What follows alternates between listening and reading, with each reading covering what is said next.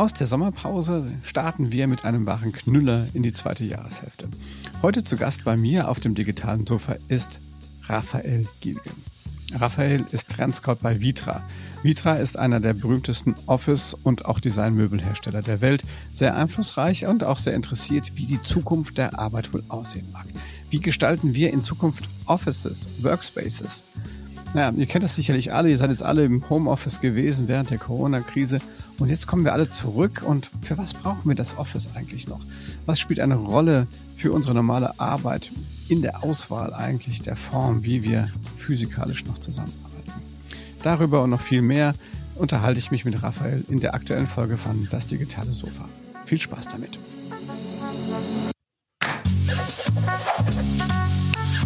Das digitale Sofa mit Oliver Kemmern. Ja, hallo, herzlich willkommen zu einer weiteren Folge von Das digitale Sofa. Heute freue ich mich sehr, einen ganz speziellen Gast, vor allem was das Thema Sofa angeht, zu haben. Und zwar ähm, Raphael Giegen von Vitra ist heute zugeschaltet aus Weil am Rhein. Richtig, Raphael? Ja, bin heute auf dem Vitra Campus. Sehr gut. Ein sehr schöner Campus, ähm, kann man nur empfehlen. Kann man da momentan hin? Nee, kann man nicht. Ja, doch, kann man hin. Doch? Wir haben, glaube ich, auf seit, ähm, hm, was sagen wir, Juni, genau. Wir haben wieder auf. Ähm, und man kann uns wieder besuchen. Steht auch alles auf der, auf unserer Internetseite. Wir haben uns kennengelernt vor zwei Jahren auf der Work Awesome. Und seitdem haben wir irgendwie versucht, das mal äh, hinzukriegen. Jetzt freue ich mich umso mehr, dass es das geklappt hat. Ähm, Raphael, du bist, ähm, du bist Trend-Scout für Vitra. Ähm, vielleicht, ich weiß gar nicht, fangen wir erstmal bei dir an oder fangen wir vielleicht auch mal ganz kurz an. Vielleicht stellst du kurz Vitra vor. Vielleicht für die Leute, die tatsächlich Vitra nicht kennen. Kann ich mir zwar nicht vorstellen, aber sicher ist sicher. Und ähm, ja, was, ähm, okay. was hat dich äh, zum Trendscout gemacht? Wie wird man Trendscout? Ja, also Vitra, wir sind ein Schweizer Familienunternehmen und ähm, die meisten kennen uns ja wahrscheinlich von unseren Produkten. Äh, wir sind eine Design Company, das heißt, die Produkte, die wir haben, äh, sind zum einen haben die so eine Qualität, dass die Menschen ein ganzes Leben lang begleiten. So, die haben so eine Longevity in ihrer DNA. Und das bedeutet, die sind eigentlich, ähm, ja, ich würde mal fast sagen, so stärker als die Zeit. Das ist eine, da kennen wir uns her und man findet uns bei den Menschen zu Hause. Äh, man findet uns dort, wo die Menschen arbeiten, in den Büros. Man findet uns aber auch, wenn man am Flughafen wartet. Das sind so die Businessbereiche, in denen wir aktiv sind. Und was uns immer bewegt, ist der Raum und wie wir Menschen den okkupieren, einnehmen und vor allen Dingen auch, was man alles tun kann, damit äh, der Raum äh, uns Menschen einfach eine ganz andere Umgebung gibt, die, die eigentlich für uns wünschenswert wäre. So, meine Aufgabe als Trendscout ist das Thema die Zukunft der Arbeit. Also ich bin jetzt kein Design-Trendscout oder Architektur-Trendscout, der Architektur die Designtrends aufspürt. Ich bin eher so Zoom-out, das heißt, ich suche draußen, man kann das fast so begreifen, eine Mischung zwischen einem Spurenleser und Staubsauger. Ich versuche draußen Muster zu entdecken, die neu sind und aus diesen Mustern leitest du halt neue Kontexte ab. Naja, und wie wird man das? Ähm, das war eher ein Zufall, aber ich war, Zeit meines Lebens habe ich mich für, für mehr Sachen interessiert, für die ich mich eigentlich interessieren sollte. Also war immer neugierig, wollte, habe immer versucht, die Welt zu verstehen.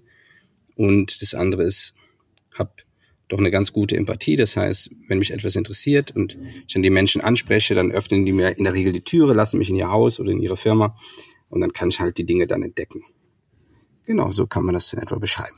Spannender Job. Glaube, wirst du wahrscheinlich viel beneidet drum. ja, ich sage immer, es ist der zweitbeste Job der Welt, sehr wahrscheinlich.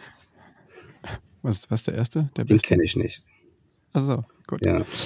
Ähm, du machst was ganz Cooles, das hast du vor zwei Jahren ähm, auch schon vorgestellt und da fand ich das schon super. Du, du machst, du entwickelst ein, ein Panorama. Ja. Wollen wir da heute mal drüber sprechen? Ja, ja, gerne. Ähm, die Zeit jetzt, die junge Vergangenheit hat eigentlich gezeigt, wie schlecht wir sind, Signale zu deuten. Ähm, weil wir werden täglich umgeben von Informationen und Signalen und die sind ja Vorboten einer neuen Zeit. Und wenn man die deutet und liest, ähm, dann entdeckt man auf einmal Herausforderungen oder Opportunitäten. Ja, man kann das auch so Framing nennen. Und wenn man das dann macht, ja, dann hat man einfach ein etwas klares Bild über die Zeit, die vor uns liegt. Und so sind wir auch zum Panorama gekommen. Wir hatten irgendwann einen Punkt, wo wir gesagt haben, okay, die, das Büro ist eigentlich viel mehr wie Digitalisierung oder, oder die Zukunft der Arbeit ist viel mehr wie Digitalisierung oder ich finde keine neuen Mitarbeiter und haben versucht zu verstehen, wie viele Themenfelder gibt es denn oder was sind eigentlich diese Drivers of Change, diese Einflussgrößen, die man vor Augen haben muss, damit man Anleitung und Orientierung geben kann. Und inspiriert waren wir durch die Geschichtsmaler, die diese vielen epochalen Ereignisse in großen Bildern dargestellt haben. Also vielleicht kann da, kennt der eine oder andere das Bild, die Schlacht von Guernica im Museum Reina Sofia in Madrid von Pablo Picasso. Man, das Bild, ich jetzt 20 Quadratmeter groß. Man steht davor und kann das gar nicht fassen. Oder in Salzburg gibt's äh, ein Bild von der Stadt Salzburg im, im Landesmuseum in, in Tirol, ich, Entschuldigung, in Innsbruck ist das. Äh, das ist auch so ein großes Bild der Stadt Salzburg und man kann das, ist ein bisschen, würde man heute sagen, vielleicht wie so ein Wimmelbild. Also sprich, die Idee ist mit dem Panorama, die Aufmerksamkeit auf die vielfältigen Themen einer vor uns liegenden Zeit zu lenken und wir referenzieren auch immer auf echten Beispielen. Das heißt, alle Bilder, die wir da sehen in dem Panorama, Texte, Fakten, sind Real Cases. Das heißt, wir nehmen diese Art der Informationen, verdichten die in ein Thema. Also ich nehme ein Thema zum Beispiel, ein neues Thema ist The Anywhere Ecosystem of Work. Bedeutet, du kannst heute von zu Hause arbeiten. Du kannst äh, Hotels bieten auf einmal ihre Zimmer über eine Plattform an als dein Homeoffice die Coworking Spaces werden ergänzt durch Stadtteil- oder Quartierbüros. Und natürlich gibt's immer noch die Headquarters. Das ist dieses Anywhere Ecosystem of Work. Und dann beschreiben wir, was sind eigentlich die Muster, auf die dieses System aufbaut, geben Perspektiven, differenzieren nochmal, was sind die Räumlichkeiten. Und dann sieht der Betrachter auf einmal, ah, es geht nicht um diese Ad-Hoc-Diskussion Homeoffice oder Office. Die Landschaft ist viel größer und jetzt kann ich im Prinzip für die jeweilige Arbeit mir den besten Ort aussuchen und habe es erst in meinem Leben auch die Möglichkeit, dass ich mein, mein Arbeitsleben nochmal an meine so private Agenda anpassen kann, dass ich nicht immer im Auto sitze oder sage, ich mache das heute von zu Hause und, und, und. Das ist mal so ein, so ein Abriss. Und in Summe gibt es acht Themenfelder. Das erste Themenfeld heißt Planet-Centric Design. Was ist das? Ähm, aus dem Design hat man, kennt jeder das Thema User-Centric. Also da geht es darum, ob man Produkt oder ein Service macht, dass das natürlich auf die Anforderungen von des Menschen angepasst ist, dass es eine Benutzerfreundlichkeit hat. Und ähm, die, die Umweltagenda ist ja jetzt nicht auf einmal vom Tisch durch Corona, sondern die ist so leicht mal kurz geparkt.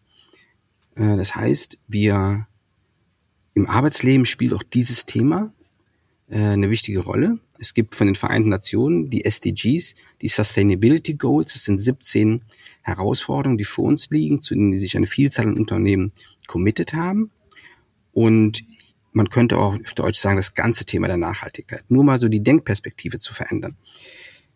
Ähm, heißt, jetzt nehmen wir jetzt einfach mal das Thema Öl. Wir kennen ja das Thema Peak Oil. Und jetzt wissen viele Leute, naja, Öl geht's ja wahrscheinlich gar nicht aus, zumindest nicht in diesem Jahrhundert. Aber es geht gar nicht darum, dass das Öl ausgeht, sondern es geht darum, dass halt die Atmosphäre die Emissionen vom Öl nicht mehr speichern kann. Heißt, es gilt, andere Denkmodelle zu machen. Und jetzt geht es darum, aus einer defensiven Position, nehmen wir mal zum Beispiel den Werkstoff Beton für Häuser. Wenn ich sage, okay, Beton ist einer der größten CO2-Emittenten, wie gehe ich mit dem Thema um? Und dann entdeckt man den konstruktiven Holzbau. Also man wechselt die Disziplin, man nimmt einen anderen Werkstoff und auf einmal spielt man das, das Thema aus der Offensive. Also ein Beispiel, ein Kunde von uns, Alnatura, hat in Darmstadt einen neuen Campus gebaut und dieser Campus ist aus Lehm gebaut. Die Architektur ist von Haasguck Zemrich. Also, und wenn Nachhaltigkeit bei Alnatura Teil der DNA ist, ging es natürlich dem Unternehmer nicht darum, jetzt eine Zertifizierung zu erreichen wie die GNB, nur, sondern er geht darüber hinaus, weil das halt Teil seines Stammbuches ist und hat dann einen gefunden, der noch Lehm stampfen kann. Der Lehm ist aus, aus, aus anderen Baustellen. Und das ist dieses Thema Planet-Centric im Kontext der Arbeitswelt. Oder wir bei Vitra haben gerade einen wunderschönen neuen Garten angelegt äh, mit Pete Odolf. Pete Odolf, ein Holländer, der hat auch die Highline gemacht in New York, diesen großen Garten, den kennt vielleicht der ein oder andere. Und das sind Garten, in dem die Menschen sich verlieren können. Das heißt, wir bringen die Natur so nah zu den Menschen, dass die im Prinzip ähm, äh, davon total gefangen sind und und dann ist es, äh, hat der Garten fast was wie eine Art Bildungsauftrag. So, Mensch, du könntest zu Hause das auch anders machen. Eigentlich brauchst du keinen, diese Rasenmäherroboter, weil es ja gar nicht natürlich ist. Und man könnte auch Garten oder Pflanzen anders denken. Planet-Centric.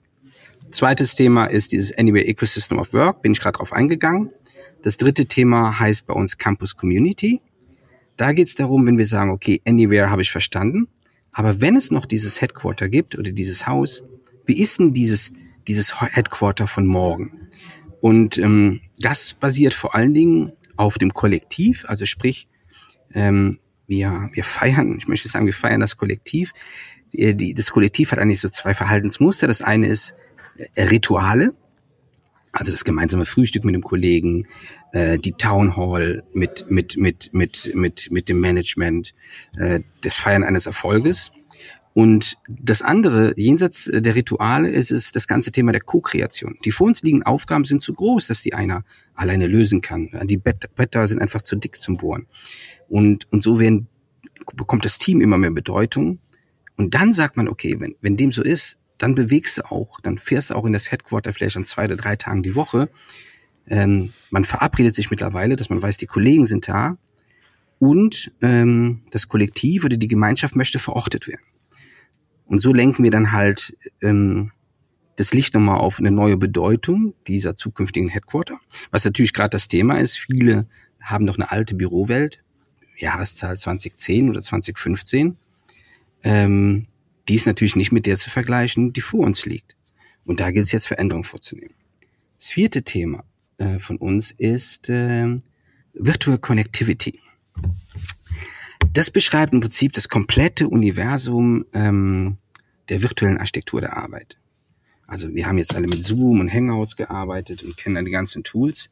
Aber das sind ja nur ein paar, das sind ja nur ein paar wenige Tools. In Summe, ich mache gerade Research, gibt es draußen über 700 Tools, die kommen alle aus dieser Work from Home ähm, Bewegung und ähm, und die sind die gleichberechtigt, die, also man kann fast sagen, der physische Ort der Arbeit hat auf einmal eine gleichberechtigte Schwester oder gleichberechtigten Bruder bekommen. Und es ist ein großes Universum und man kann auch sagen, ein riesengroßer Dschungel, der jetzt von uns entdeckt wird. Und das fängt aber gerade erst an. Viele Leute glauben ja schon, wir sind mitten in der Digitalisierung drin. Ich glaube, wir klopfen gerade es an. Das Volumen an Daten wird sich in den vor uns liegenden fünf Jahren mehr als verdreifachen. Also das Volumen an Daten, die wir produzieren, die wir generieren. Und da merkt man erst, wie viel Power noch in dem Thema steckt. Was wichtig ist, beide Welten gehören zusammen. Wer die physische Welt der Arbeit gestalten will und denken will, muss die virtuelle kennen. Und wer die virtuelle Welt gestalten und denken will, muss die physische kennen. Und nur mal so einen Exkurs zu machen, wie man sich das vorstellen kann. Also die, die Gamer sind, die kennen Twitch TV. Das ist diese große Streaming-Plattform, wo die Gamer alle ähm, ihre Live-Spiele einstellen. Und da sieht man mal eine Qualität, äh, welche Qualität eine virtuelle Welt heute haben kann. So. Kannst du noch? Dann hätte ich noch vier Themen. Ja, du momentan so. Alles klar. Ich habe ein paar Fragen gleich, wir kommen gleich. Ich finde es ganz gut. Man muss vielleicht kurz hier an der Stelle sagen, ähm, das Panorama, das, das, da kann man sich wahrscheinlich auch an dich wenden, dass du das äh, ihr, ihr Ja, wenn das einer haben will, der, der schickt mir einfach an Raphael mit ph.bilgen mit ie at vitra.com eine Mail und dann kriegen wir das hin. Als PDF. Genau. Nicht als 20 Quadratmeter. ah, doch. Ja, doch, nein, nein, ja, ja, die, die, die, die PDF gibt's auch in der Originalgröße. Ich glaube, dann ist das dreieinhalb Meter lang. Ja? Echt? Nein, aber auch das ist wichtig. Nein, schau, ja. das, also du, du, kannst ja nicht sagen, du machst ein Panorama und du machst dann so ein, ein Mini-Bild. Wir ja. leben schon in der Welt dieser Tweets und dieser Instagram-Bilder, die alles auf so einen kleinen Maßstab reduziert, dass wir es verlernt haben, in groß zu denken. Und das ist ein Problem, das holt uns einfach ein. Ja, und, und die nächste, die nächste Geschichte ist ja, dass wir so in einer Art Instant-Gesellschaft leben. Heißt so Milch, Kakaopulver, fertig. Das ist aber nicht das Leben. Und, und dafür sind wir auch nicht auf der Welt. Und deshalb ist auch mal wichtig, ähm, halt, dass man auch ein Stück weit mal überfordert ist, ja, in der Betrachtung einer Szene und dass man die wirklich begreifen muss. Darum auch die Größe des Panoramas. Dann gehe ich auf das nächste Thema ein. Ähm, das nächste Thema heißt ähm, Permanent Beta. Permanent Beta, was ist das? Das ist, man kommt, es kommt eigentlich aus der Softwareentwicklung, also die Idee, über permanente Iterationen die Software immer wieder ein bisschen besser zu machen oder Bugs da äh, auszuräumen. Aber das findet auch in der physischen Welt der Arbeit statt. Veränderung und Wandel ist eine Konstante. Und das aber in einer Geschwindigkeit, die für uns nicht vorstellbar war. Bedeutet, ähm, wir haben immer mehr mit, ich nenne es einfach mal Unsicherheiten zu, zu, zu handeln, die in das ganz normale Business reinkommen. Und in einer vorhersehbaren Welt hat das Unvorhersehbare leider Gottes keinen Platz. So, jetzt kommt das aber. Jetzt ist die Frage, wie gehst du damit um? Zum einen ist das halt eine Art Denkhaltung. Wir sind konditioniert induktives Denken, deduktives Denken. Induktiv heißt von Regeln zu Beispielen. Deduktiv heißt von Beispielen zu Schlussfolgerung. Und ähm, so sind wir mal konditioniert per Bildungssystem. Aber um jetzt mit diesen, ich nenne es mal Störfaktoren zurechtzukommen, musst du abduktiv denken. Das bedeutet, du siehst etwas, das hast du noch nie gesehen, du betrachtest das, du stellst dir die Frage, welchen Einfluss hat das eigentlich auf dein Business und wie könnten wir jetzt dieses Problem lösen? Und dann bringst du Leute zusammen, die sonst in der Regel nicht zusammenarbeiten und die müssen dann mit Methoden arbeiten, um das zu lösen. Die sind nicht Excel und PowerPoint. Und auch sehr wahrscheinlich gibt der Raum das gar nicht höher. Du stellst auf einmal fest, du brauchst ganz andere Räumlichkeiten, eher wie eine Werkstatt, um, man nennt das heute auch agiles Arbeiten, um das zu ja. lösen. So.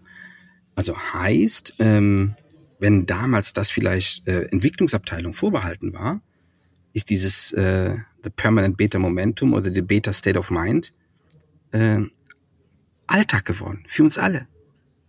Große Herausforderung. Übrigens für alle Gesellschaften, ja, weil, wie gesagt, in einer vorhersehbaren Welt hat das Unvorhersehbare keinen Platz. Und da schließt sich das nächste Thema auch an. Das nächste Thema heißt Talenttransfer. Hier geht es um die ganze Agenda des Reskilling und des Upskilling. Was ist das? Das World Economic Forum, das OECD-Forum. Seit sechs Jahren predigen die den Staaten und den großen Unternehmen, wie wichtig es ist, die Mitarbeiter auf eine neue Zeit vorzubereiten. Bedeutet, Anlagen und Fähigkeiten, die man heute hat, könnten in naher Zukunft, in unmittelbarer Zukunft schon obsolet sein. Ist aber gar nicht schlimm, weil man lernt einfach andere Dinge dazu. Aber hier geht's jetzt darum, wenn man eher aus einem Fixed Mindset konditioniert ist, gilt es jetzt hier auch mal dieses Growth Mindset zu betreten, also Risiko einzugehen, Dinge auszuprobieren. Ähm, und warum ist es im Kontext der Arbeit so wichtig? Was wir geschafft haben, ist, wir haben die Arbeit unsichtbar gemacht. Ich habe ja mal Schreiner gelernt und ähm, sag schon, als, als Schreiner lernst du nicht, wenn du zur Berufsschule gehst oder als Schreiner lernst du auch nicht, wenn du ähm, Bücher liest, sondern als Schreiner lernst du, wenn du Teilhabe an der Arbeit der anderen hast. Sprich, du siehst bei den Gesellen, das war damals bei der Firma Möbelhärte in Langerwehe, äh, du siehst bei den Gesellen, was die machen, wie die Werkzeuge nutzen, wie die Maschinen einstellen und so lernst du. Die Wissensarbeiten, das ist so traurig, ist unsichtbar geworden. Menschen sitzen vor ihrem Computer und du hast überhaupt keine Ahnung, was der andere macht. So, also wie machst du Arbeit wieder sichtbar? Das ist ein zentraler Aspekt im Kontext Talenttransfer. Und ähm, die, die andere Perspektive ist, wie öffnest du Mitarbeitern die Möglichkeit, auch mal Dinge bewusst zu verlernen, dass sie etwas Neues lernen. Und jetzt merkt man schon, permanent Beta, Talenttransfer, das sind auch elementare Themen, wo der Raum ein, ein, eine, eine Schlüsselressource ist. Bei Permanent Beta kann man sich das eher so vorstellen, ähm, ein Raum, der eher ist wie eine Turnhalle, also sprich, jeder weiß, wie eine Turnhalle fun funktioniert. Das Setting für deine Aufgabenstellung, die du daran machen willst, die machen die Leute selber, also die übernehmen das, weil die Produkte so easy zu handeln sind wie in der Turnhalle. Du baust halt das Setting auf, was du gerne hättest. Und ähm, beim Talenttransfer geht's halt darum, die sichtbar, die Sichtbarmachung der Arbeit als zentraler Bestandteil. Also hier, wie arbeitest du über Screens? Wie setzt du Leute hin? Wie gibt's, hm, ich sag mal so, Punkte innerhalb deiner Arbeitsarchitektur, Entschuldigung, wo die Arbeit sichtbar ist? So. Vorletztes Thema, Human Core. Human Core könnte man fast sagen, so eine Renaissance des Humanismus.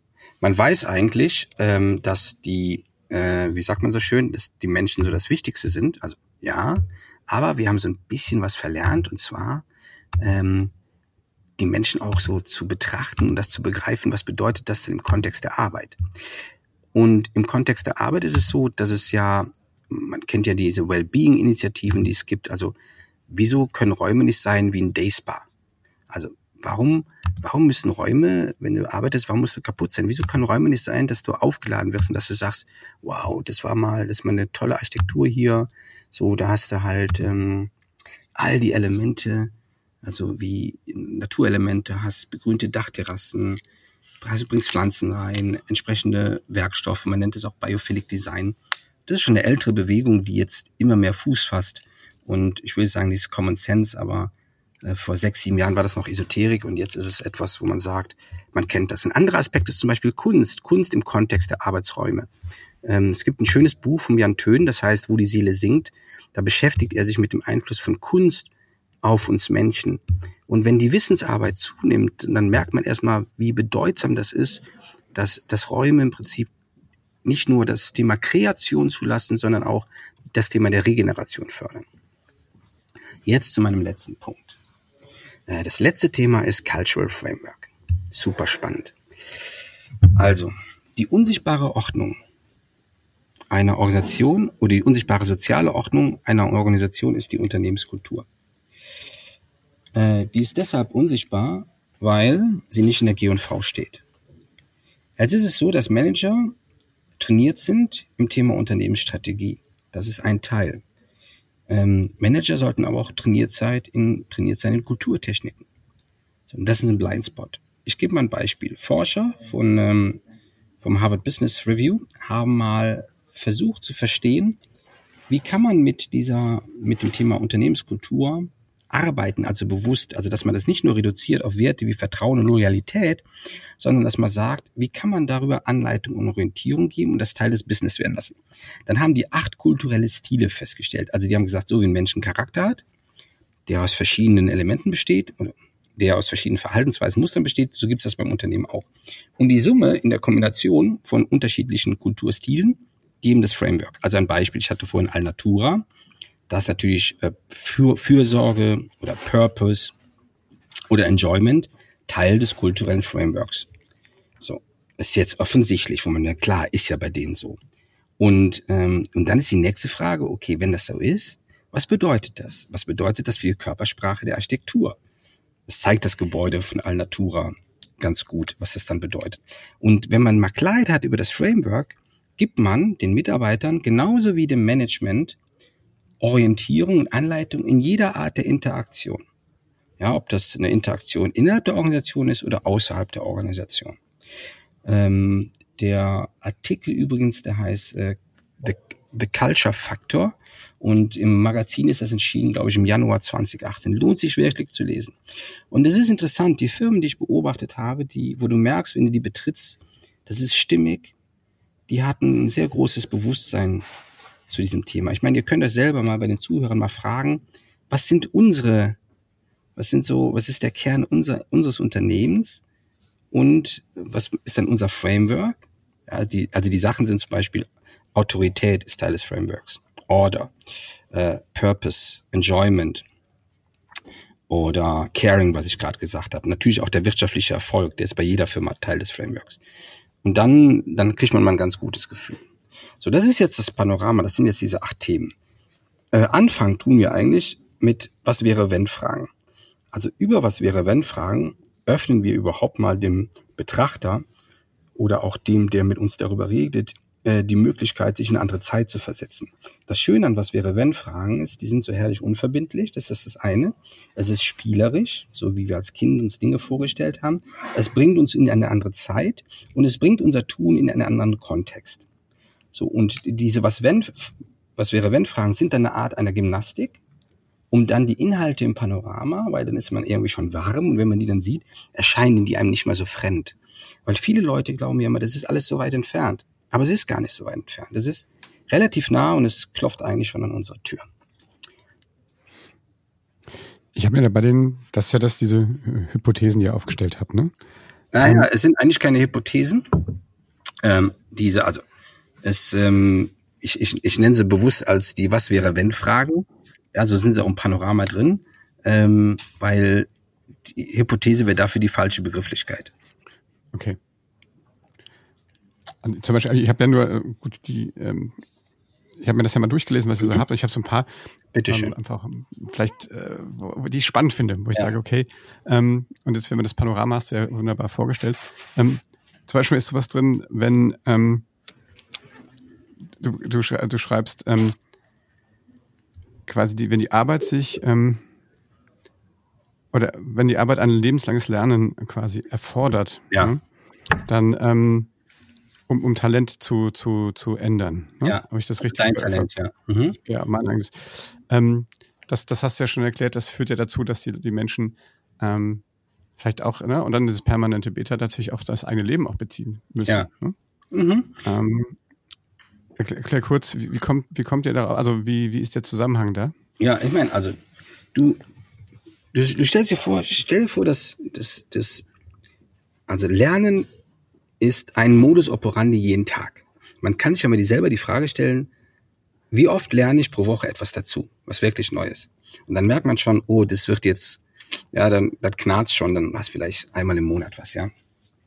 So, also, wenn wir jetzt sagen, okay, Lernen ist jetzt äh, ein Teil deines Modus operandi, dann ist ja die Frage, hey, wie könnte das überhaupt stattfinden?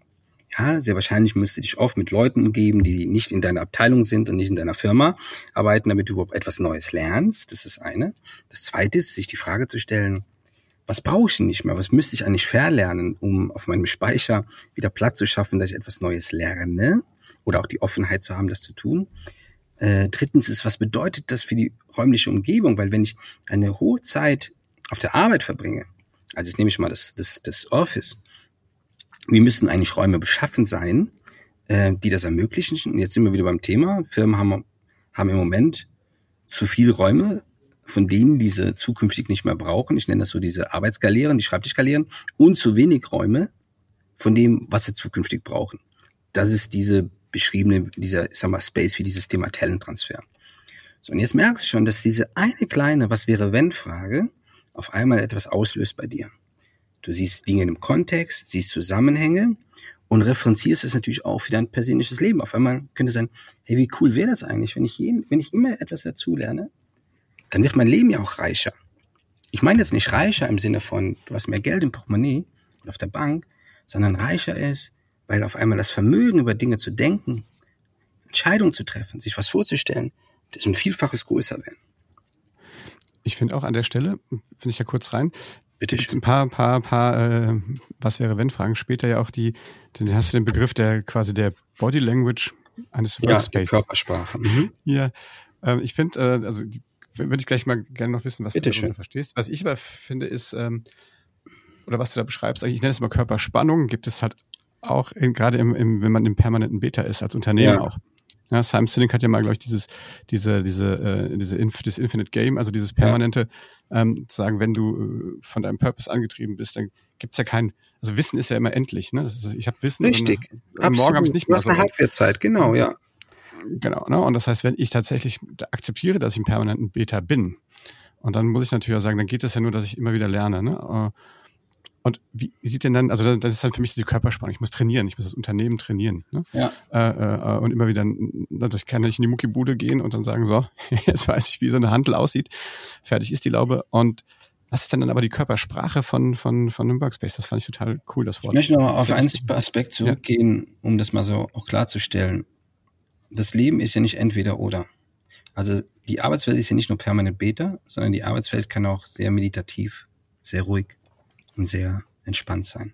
Also es ist immer dieses Spannungsfeld, ganz wichtig, ja, weil ähm, die Welt ist eben nicht absolut. Jetzt zu deinem Punkt zurück. Äh, die, die, die Körpersprache des Raumes. Ich mach mal so ein Spiel. Stell dir mal vor, Kölner Dom. Ja, was, wenn du den betrittst, was geht denn dir vor? Viele kennen den sehr wahrscheinlich, wenn dann nur von außen. Oder stell dir mal eine Werkstatt vor. Bis in Paris gehst in eine Seitenstraße rein, die Tür steht offen, auf einmal betrittst du eine Werkstatt. Da siehst du den Künstler, der was modelliert, hat vielleicht eine Zigarette im Mund und ähm, siehst noch Gläser von der Nacht, die er Wein, den er vielleicht nicht leer getrunken hat, weil er durchgearbeitet hat. Ähm, stell dir mal vor, eine so eine, eine, eine, eine Universität, ein Technikum in einer Universität. Und alle die Räume, die ich gerade beschrieben habe, oder ein tolles Hotel, ein Foyer von einem alten Hotel ähm, in einer schönen Stadt, wenn du reinkommst, wie die Leute da durchflanieren. So, und hier, alle Beispiele, die ich jetzt aufgezeigt habe, die haben per se eine, eine Körpersprache des Raumes, die jeder sofort versteht und mit denen wir Menschen etwas verbinden. Also diese Art des Raumes löst bei uns etwas aus. Und das ist eine wunderbare Kombination. Ähm, einer meiner Lieblingsbeispiele in diesem Kontext ist, dass ähm, MIT, das Media Lab in äh, Boston, ist äh, gebaut worden seinerzeit von einem japanischen Architekten. Ah, Sekunde, das muss ich jetzt mal schnell googeln, weil der ist mir gestern schon nicht eingefallen.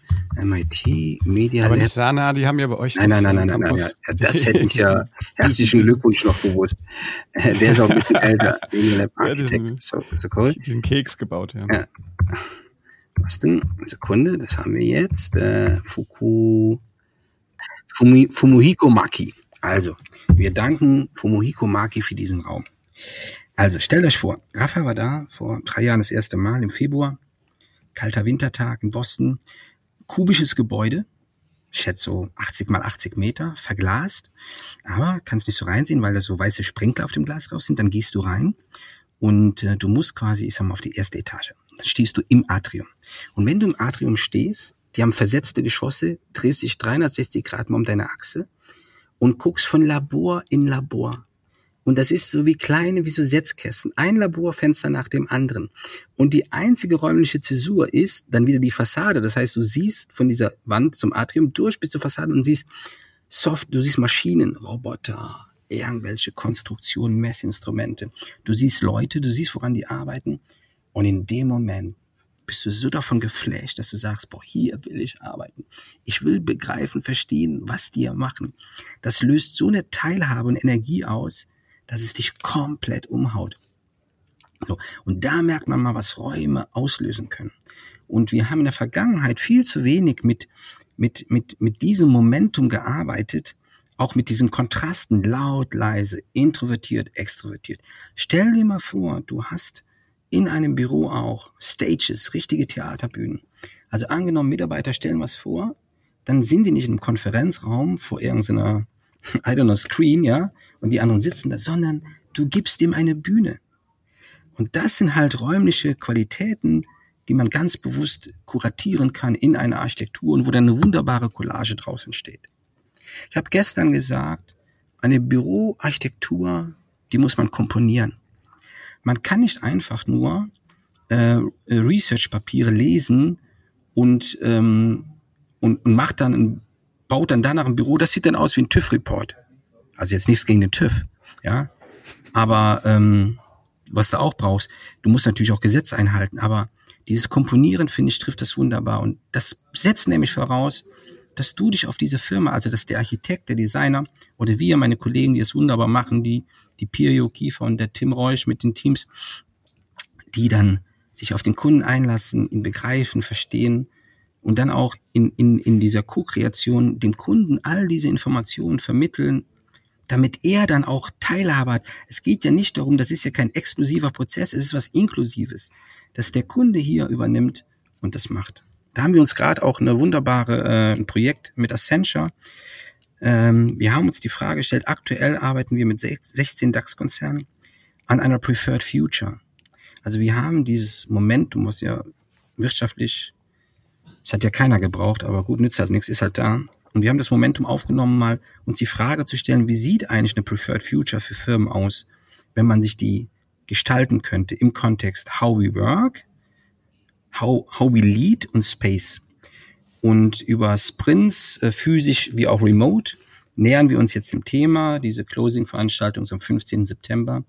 Und hier zeigt es es eigentlich auch wieder auf, wie wichtig es ist, anders und neu zu denken, mutig so zu sein und einfach zu sagen, hier ist ein weißes Blatt Papier. Egal, was du in der Vergangenheit getan hast, wenn du die Möglichkeit hättest, was würdest du tun, damit dies auf eine Arbeit einzahlt, die Teil eines neuen Ökosystems der Wirtschaft ist? Das ist ja schon philosophisch fast.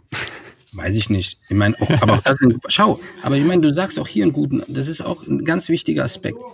Wir schauen zu wenig in die Geschichte. Ich lade immer, ich hatte gestern ähm, fürs HPI ein, ein Interview in Potsdam ähm, mit dem Falk Übernickel. Das war super cool. Und da habe ich auch die, die Studenten dazu animiert, wo auch immer sie sind in der Stadt, sie sollten in die, in die Museen rein, sie sollen eintauchen in die Geschichte. Und dazu gibt es zwei wunderbare Bücher. Ähm, das eine Buch heißt Nichts als der Mensch von dem Schweizer und das hat er gemacht. Der hat aus zweieinhalbtausend Jahren Menschheitsgeschichte aus den Schriften von Platon, Aristoteles, Immanuel, ähm, von, ähm, Kant, ähm, äh, Goethe immer nur drei oder vier Seiten rausgezogen. Das heißt, du hast eine große Sammlung von klugen Köpfen aus einer Zeit. Und er hat genau das rausgesucht, wo, wo er gesagt hat, das ist wichtig, da mal einzutauchen. Und so hast du mal die Möglichkeit, in die Geschichte einzutauchen, in, die, in den Geist dieser Menschen. Und das gibt dir Anleitung, Orientierung. Und das andere Buch, leider ein bisschen teuer, das heißt Nichts als die Welt. Und da hat er 250 epochale Ereignisse festgehalten. Also 250 mal Corona. Gibt dir das mal, ja? Weil wir sind jetzt schon um Gottes Willen. Aber man sieht, was die Menschheit über die vielen Jahre, ich will nicht sagen ausgehalten, aber ausgehalten und bewältigt hat. Und auch das hilft einem, die Dinge zu verstehen. Und ja, ich, ich will nicht sagen, dass es philosophisch ist, aber es braucht auch diese Qualität in unserem Leben, damit, ähm, damit wir uns nicht verrennen. Und übrigens, ja. ich bin, bin Realschüler, ja. Äh, bei uns zu Hause war es nicht Usus, ins Museum zu gehen. Äh, meine Eltern haben mir so ziemlich alles mitgegeben fürs Leben, was man so braucht. Und ähm, es ist nie zu spät, das eine oder andere mal zu entdecken für sich selber. Ja, also das kam ja auch bei mir aus einem beruflichen Interesse heraus, wobei das berufliche und das private bei mir so ineinander geht. Ja, aber deswegen liebe ich ja solche Formate wie diesen Podcast, ähm, dass Leute wie wie du mich vor allen Dingen und auch meine Hörer inspirieren können. Ich glaube auch, das gehört doch zum lebenslangen Lernen dazu. Und ich glaube, wenn man mal abgeschlossen hat, ja, also ich glaube, das ist eine deutsche, deutsche Art zu sagen, das muss jetzt fertig sein. Ich brauche ja, jetzt einen Termin, dann ist das genau, fertig. Auch, das dann bin ich bei dir. Und ich sage auch oft den Leuten, wann sind wir damit fertig? Und meine Antwort ist nie. nie so, ja. Aber nochmal, die Balance ist auch das andere. Es gibt natürlich Sachen, die sind einfach fertig. So, ich, ich bin ja, ich werde jetzt äh, kritische, also besondere Bereiche in unserem Zuhause, die uns Stabilität geben, die uns einfach Geborgenheit geben, die veränderst du ja nicht jeden Tag. Und das ist genau dieses Spannungsfeld. Du brauchst aber beides, ja. Du brauchst auf der einen Seite diese Geborgenheit und diese Sicherheit und die Stabilität. Und auf der anderen Seite musst du dich auch mit den Räumen umgeben, die, genau das andere tun. Und nochmal ein Punkt zu diesem Wort lebenslanges Lernen. Ich bin da jetzt, äh, ich will nicht sagen, ich bin da kein Freund mehr von. Aber es, ähm, ich habe eins gelernt, um zu lernen, muss man vor allen Dingen eins tun, äh, man muss neu lernen. Und ähm, dazu gibt es ein wunderbares Buch, jetzt eine Sekunde. Ich war letzte Woche noch beim Jan Tönen am Schloss Johannesberg und sagte, Jan, du hast mir das mal erzählt, hier habe ich's. Otto Scharma, Essentials der Theorie, Grundprinzipien und Anwendung. Und da beschreibt er halt diese U-Theorie. Ja, dass du im Prinzip, wenn du etwas kannst, wenn du etwas Neues lernen willst, musst du auch bestimmte Dinge erstmal verlernen, damit du offen für das Neue bist. Das ist wie, angenommen, du spielst Tennis, Golf oder fährst Ski und hast dir irgendwann mehr so einen Bewegungsfehler, sag ich mal, eingeschlichen, bis du den wieder raus hast, es dauert. Ja. ja, Verlernen ist auch, ähm, muss man auch echt auch erstmal üben. Richtig, ja, eben. Ja, ja. Genau. Ich habe ähm, ich hab noch eine äh, abschließende Frage. Ähm, wir, können, wir könnten stundenlang, ich höre dir da auch echt sehr gern zu, wir könnten wahrscheinlich eine stundenlang ähm, weitersprechen. Ich habe auch jetzt die das kommt die 1 Million Euro Frage bei Günther. ja, also so ein bisschen schon. Ähm, ja, ich, die Theorie ähm, kann ich immer folgen. Jetzt ist es aber, glaube ich, auch für, für kleinere, mittlere oder mittelständische Unternehmen ja nichts nicht immer auch möglich und leicht, solche Sachen ähm, in dieser, in dieser äh, Absolutheit umzusetzen. Ne? Kann, kann ich jetzt nicht so einen Campus bauen. Nein, nein, das wie komme ich skalierbar? Ist nicht wichtig. Ja, ja. Also genau, hängt damit. Bitteschön, wollte ich unterbrechen. Nee, nee, nee, kein Problem. Also die, ähm, ja, also hast du noch so eine Idee? Also wir können auch vielleicht kleinere äh, Firmen, mhm. ähm, äh, wie können die da gerade jetzt, ich habe, also ich erlebe es gerade bei uns, wir haben sind in so einen neuen Workspace eingezogen. Am 9. März, ähm, am 15. alle ins Homeoffice raus und haben uns da ganz viele Hoffnung gemacht, so, dass wir eine neue Kollaboration machen und so. Und jetzt sitzen alle Leute im Homeoffice und sagen, eigentlich, das ist auch ganz cool, ich will gar nicht mehr zurückkommen. Also ich habe ganz viele Sachen heute schon wirklich mitgenommen. Ich dachte, das trifft genau zu uns. Ähm, kannst du so nochmal so abschließend, wie würdest du so rangehen, wie würdest du so ein, wen würdest du als auch als, ähm, ähm, wen würdest du fragen, also welche Disziplin fragen, der, der auch einem kleineren Laden äh, oder auch einem, einem Unternehmer helfen kann, ähm, so ein bisschen ganzheitlich an das Thema Workspace ranzugehen? Naja, ich sag mal, ein Unternehmer ist ja per se, weil er schon Unternehmer ist, ein Selbstständiger und der hat ja eher mal einen Plan geschmiedet, hat eine Firma aufgebaut und hat ja darüber viel gelernt und erfahren. So. Und ähm, er denkt auch in seinen Geschäftsmodellen, ja, er überlegt ja, wer sind eigentlich meine Kunden, was kann ich an die adressieren, wie viel Geld kann ich dafür verlangen und und und.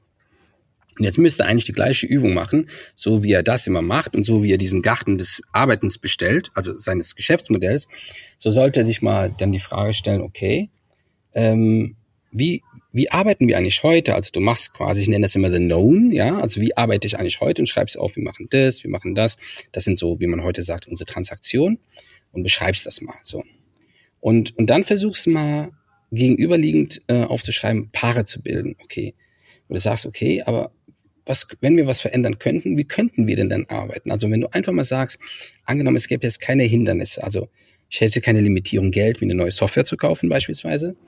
Ähm, ich hätte jetzt ähm, keine Limitierung, wo ich sage, vielleicht sagt ja einer, ja, ich traue das jetzt meine Mitarbeiter nicht zu. Also angenommen, na ja, angenommen, ich gehe mir davon aus, die Mitarbeiter würden das machen. Und womit würdest du denn dann morgen anfangen? dann dauert es ja wahrscheinlich lange, weil so schnell schreibt man dann nicht diese Posts und klebt die an die Wand. Und dann fängt man an, man Dinge zusammen. So, das ist mal so eine ganz einfache Übung. In der Art eine Gegenüberstellung. Die andere Übung, die ist auch gut. Die sagst einfach, okay, wir haben jetzt das Jahr 2030. Was glaubst du denn, was gibt es im Jahr 2030, was es heute noch nicht gibt? Was ist in 2030 in deinem Leben, in deinem Business, in dem, was du tust, ob das mit deinen Kunden zu tun hat, mit deinen Produkten zu tun hat, mit deinen Mitarbeitern, was es heute noch nicht gibt. Und fängst einfach an, die Dinge zu notieren. Und die Gegenübung wäre, was gibt es in den zehn Jahren nicht mehr? Und dann hast du auf einmal so eine kleine Landkarte schon, ein kleines Panorama, was dir Anleitungen und Orientierung gibt. Und du entdeckst sogenannte Handlungsfelder, nenne ich die. Du merkst auf einmal, da sind irgendwie Pain Points, und da hast du jetzt akut keine Antwort drauf. Und im nächsten Schritt fängst du an und sagst, okay, was könnte denn die Antwort dazu sein, die mich dahin führt? Und wenn man so mal anfängt, dann ist es so, wie einer sagt, ich will mal einen Marathon laufen. Da musst du halt irgendwann mal vor die Tür und rennst deine ersten drei Kilometer. Und kommst nach Hause und denkst, du, du schiebst gerade tausend Tode, so ungefähr. Ja, so. Und, aber anderthalb Jahre, zwei Jahre später, bist du in Berlin am Start und rennst einen Marathon und bist der Held. Und so ist das. Du musst einfach mal anfangen. setzt aber voraus, dass man neugierig ist, dass man die Zeitung aufschlägt oder wenn man liest, Signale deuten kann, ja, und die versteht. Raphael, Mensch, super. Ähm, die Zeit ist leider ab. Ähm, ich weiß, du bist auch ein viel beschäftigter Mann. Ich danke dir nochmal vielen, vielmals, dass du dir einfach die Zeit genommen hast. Es war ähm, mir ein Vergnügen. Sehr schön, das freut mich. Äh, nein, ich habe ich hab echt auch schon, schon eine Menge gelernt und äh, ich werde das gerne weiterverfolgen. Wie gesagt, wenn ihr so ein Panorama ähm, haben wollt, dann schreibt eine E-Mail an Raphael. Dazu was genau. Also zum einen gibt es das Panorama, zum anderen, wenn ihr auf die Vitra-Webseite geht, wir haben tolle E-Papers gemacht in diesem ganzen Kontext, ähm, wie Back to Office oder wenn man, und das letzte E-Paper, die vierte Variante geht um euer Zuhause das nochmal anders zu beleuchten und zu betrachten, wie viel Potenzial eigentlich darin steckt. Also auch das gibt Anleitung, Orientierung, egal ob du jetzt eine Firma bist mit zehn Mann oder ob das eine Firma bist, die, die, die riesengroß ist. Also schau doch da mal drauf. Ja. Super, das machen wir. Wir packen auch die ganzen Links auch zu Vitra und den Büchern, die du vorgestellt hast, alles in die Shownotes, da könnt ihr das nachlesen. Raphael, vielen Dank, viele Grüße in die Schweiz. Ähm, wie man so schön sagt, bleib gesund, bleib neugierig vor allen Dingen und ähm, keep on learning. Ja, und lasst uns alle aus dieser Sache was machen. Ja. Mach's gut. Ade, tschüss. Alles klar. Vielen Dank. Ciao, ciao. Ciao.